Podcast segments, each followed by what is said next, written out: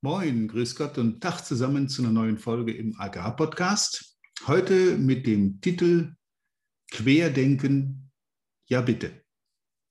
Diese Folge resultiert aus äh, Reaktionen einer vergangenen Folge. Da ging es äh, um äh, Fokussierung und Konzentration. Und dabei gab es so den einen oder anderen Tipp, der vielleicht doch ein paar Leute zum Nachdenken äh, gebracht hat. Und das würde ich gerne heute mal aufgreifen. Deshalb viel Spaß mit der heutigen Folge.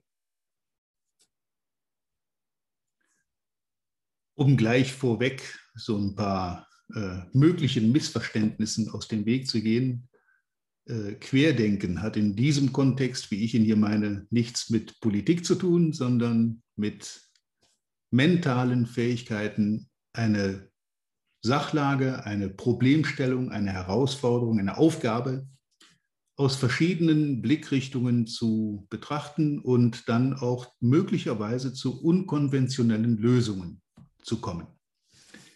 Was heißt das? Vermutlich hat der ein oder andere in seinem Unternehmen schon äh, auch durchaus mal festgestellt, dass es irgendwelche althergebrachten Vorgehensweisen, Arbeitsweisen gibt, Regeln, ungeschriebene Regeln, die nirgendwo dokumentiert sind, aber an die sich irgendwie doch jeder hält. Und irgendwie auch immer wieder mit den gleichen Ansätzen unterschiedliche Probleme angeht. Oft ist es dann zu sehen, wenn jemand neu in dieses Team kommt, also ein neuer Mitarbeiter, Mitarbeiterin, die diese Regeln nicht kennt, die also jetzt von außen kommt und das Ganze mehr oder weniger neutral betrachtet und sich relativ schnell fragt, hm, warum wird das hier so gemacht? Und wenn diese Person dann nachfragt bei den erfahrenen, schon langjährigen Kollegen, Kolleginnen, dann kommt meistens kommen so Floskeln wie, äh, haben wir immer schon so gemacht, äh, alle anderen Vorgehensweisen haben nicht funktioniert, wir haben vieles ausprobiert und sind am Ende dann doch bei dieser Vorgehensweise gelandet. Das erstickt natürlich jeden Innovationsweg gleich von vornherein, weil dann der neue Mitarbeiter nicht dazu angehalten wird, mal seine Ideen oder seine Sicht auf dieses auf diese Vorgehensweise darzustellen.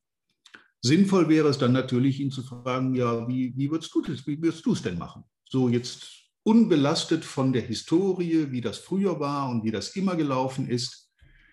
Was hättest du denn für einen Vorschlag, wie wir das anders regeln können? Wenn man so daran geht, dann wird man sich wundern, wie viele auch sehr kleine und sehr einfache Änderungen den Ablauf im Betrieb extrem vereinfachen, beschleunigen und verbessern können.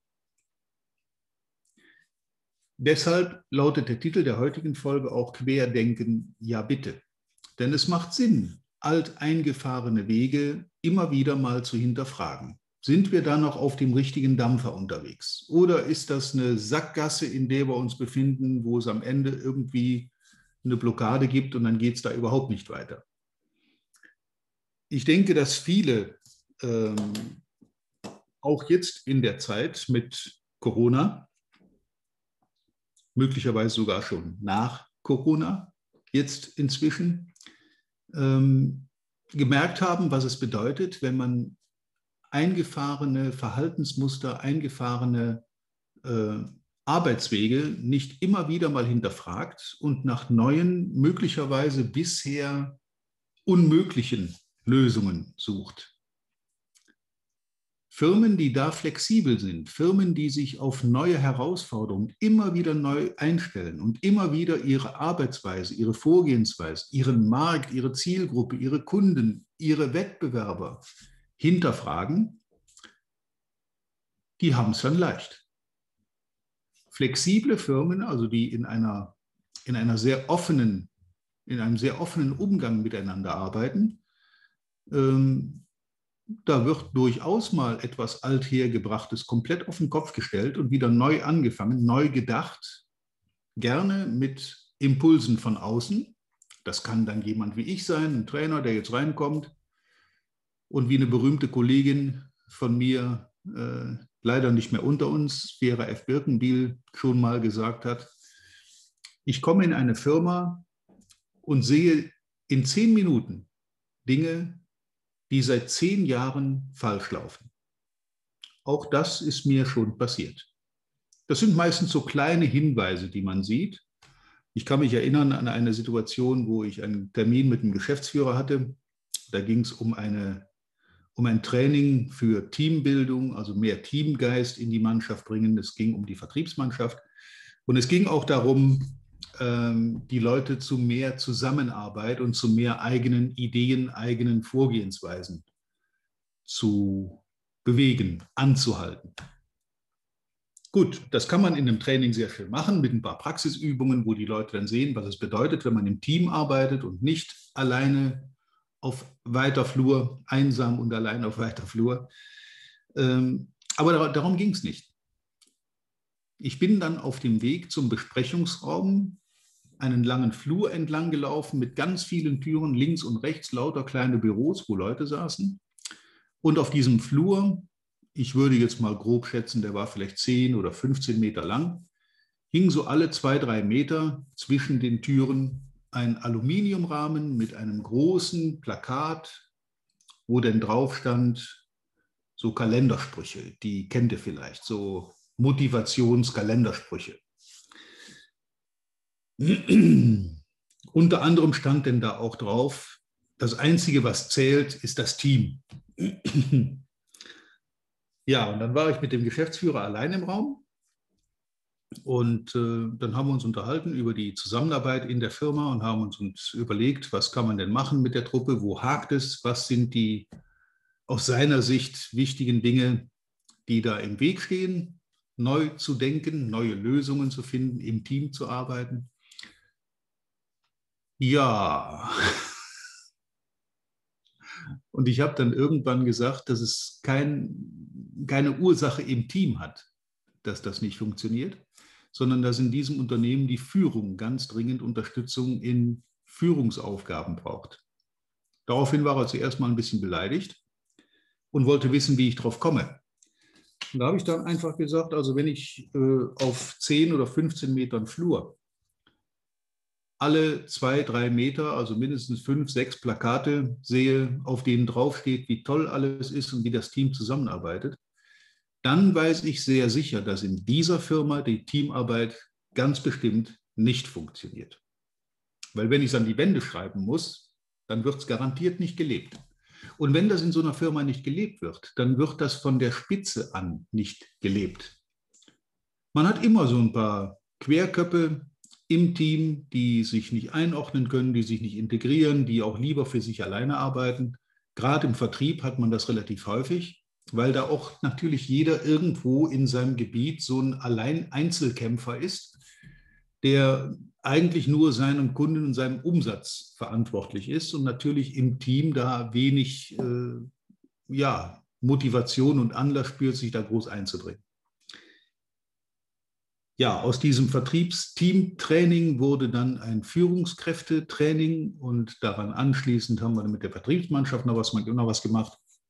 Aber es war natürlich auch notwendig, dass man diesem Geschäftsführer dann die eine oder andere Wahrheit mal brutal offen ins Gesicht sagt. Ich konnte mir das zu dem Zeitpunkt leisten. Bereits leisten, zu dem Zeitpunkt auch auf einen Auftrag mal zu verzichten, weil der Geschäftsführer einfach beleidigt ist und die Wahrheit nicht hören will, dann ist das okay. Aber wenn er mich fragt, kriegt er von mir eine Antwort. Kein Rat ohne Mandat. Ich gehe nie irgendwo hin und erkläre den Leuten die Welt, sondern ich höre zu, wo sehen die die Probleme und wenn sie mich nach einer Lösung fragen, dann kriegen die die. Und die kann dann manchmal auch ein bisschen schmerzhaft sein. Ja, aber wer was ändern will, ob das nun bei sich ist, in der Firma, im Team oder in der Arbeitsweise, der muss verdammt nochmal bereit sein, die einen oder anderen Schmerzen zu ertragen, weil jede Veränderung auch in so einer Firma, in der Struktur, in der Organisation, auch zunächst mal immer auf Widerstand stößt. Menschen sind in ihrer Komfortzone am liebsten zu Hause. Und dann ist äh, jede Änderung, die dieses Gewohnte, den gewohnten Ablauf möglicherweise auch sogar etwas auf den Kopf stellt, erstmal abzulehnen. Weil warum soll ich mich hier mit neuen Sachen beschäftigen? Es hat ja bisher immer funktioniert und es hat auch bisher immer super geklappt und wir sind auch zu unseren Zielen gekommen, mehr oder weniger gut. Warum sollen wir das ohne Not jetzt in Frage stellen und neu machen? Und hier sind wir wieder beim Anfang. Querdenken, ja bitte. Es geht darum, dass man tatsächlich die Dinge, die einem auffallen, und wie gesagt, wenn ich selber nicht im Prozess bin, selber nicht mit in dieser Firma arbeite, dann fällt mir das natürlich viel leichter und viel schneller auf, als wenn ich jeden Tag in meinem Hamsterrad meinen gewohnten Ablauf mache und den auch nicht ständig hinterfrage. Dann wird das halt gemacht, was gemacht werden muss und was seit Jahren oder Jahrzehnten schon so gemacht wird. Daher ein Aufruf von hier an dich, wenn neue Mitarbeiter im Team sind, wenn neue Leute äh, ins Team kommen, immer zulassen, dass Dinge in Frage gestellt werden. Gerne, wenn auch so branchenfremde Mitarbeiter mal reinkommen, die noch eingearbeitet werden, auch die gerne mal fragen, wie empfindest du das? Hättest du Ideen, wie man Abläufe ändern kann? Äh, was läuft aus deiner Sicht so nach dem ersten Eindruck sehr gut?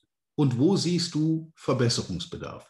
Und dafür dann natürlich auch ein offenes Ohr haben und das umsetzen natürlich nach Prüfung und nach Überlegung und dann muss man sich ein paar Gedanken dazu machen, ob das wirklich so machbar ist. Manche dieser Ideen sind vielleicht auch ein bisschen versponnen. Ja, okay, da muss man dann so ein bisschen die, ähm, die Leitplanken links und rechts im Auge behalten, dass man nicht komplett im Änderungswillen untergeht und dann nur noch Chaos herrscht. Aber neue Ansätze, neue Ideen, neue Vorgehensweisen, neue, neue Sichtweisen, auch auf die Kunden, neue Sichtweisen zuzulassen, bedeutet flexibel mit neuen Marktherausforderungen reagieren zu können.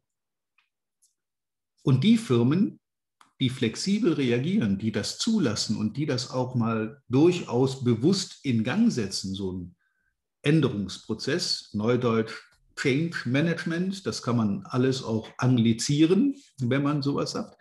Ein Veränderungsprozess ist immer so ein klein bisschen schmerzhaft, ein bisschen ungewohnt, unkomfortabel, weil man sich an neue Arbeitsabläufe gewöhnen muss. Aber es lohnt sich fast in jedem Fall. Ja, Querdenken, ja bitte auch selber, wenn man jetzt nicht neue Mitarbeiter oder jemand externes wie mich dazu holen will, dass man in der, im eigenen äh, Team, in der Gruppe mal drüber nachdenkt, in einer Art Brainstorming, unsere Prozesse mal auf den Prüfstand zu stellen und auch intern mal überlegen, wie könnte es denn besser, anders, schneller, einfacher laufen. Und damit günstiger und damit wieder Wettbewerbsvorteile und so weiter. Das sind Dinge, die ja einem einem KVP unterliegen sollten, einem kontinuierlichen Verbesserungsprozess. Gibt es in vielen deutschen Firmen Beauftragte dafür, kontinuierliche Verbesserungsprozesse in Gang zu setzen und in Gang zu halten. Jeder kennt das betriebliche Vorschlagswesen, wo dann Leute auch durchaus mal eine Prämie bekommen haben, wenn sie einen guten Vorschlag, eine gute Idee eingebracht haben. Aber darum geht es nicht. Es geht darum, dass die Leute mehr Befriedigung bei dem empfinden, was sie tun.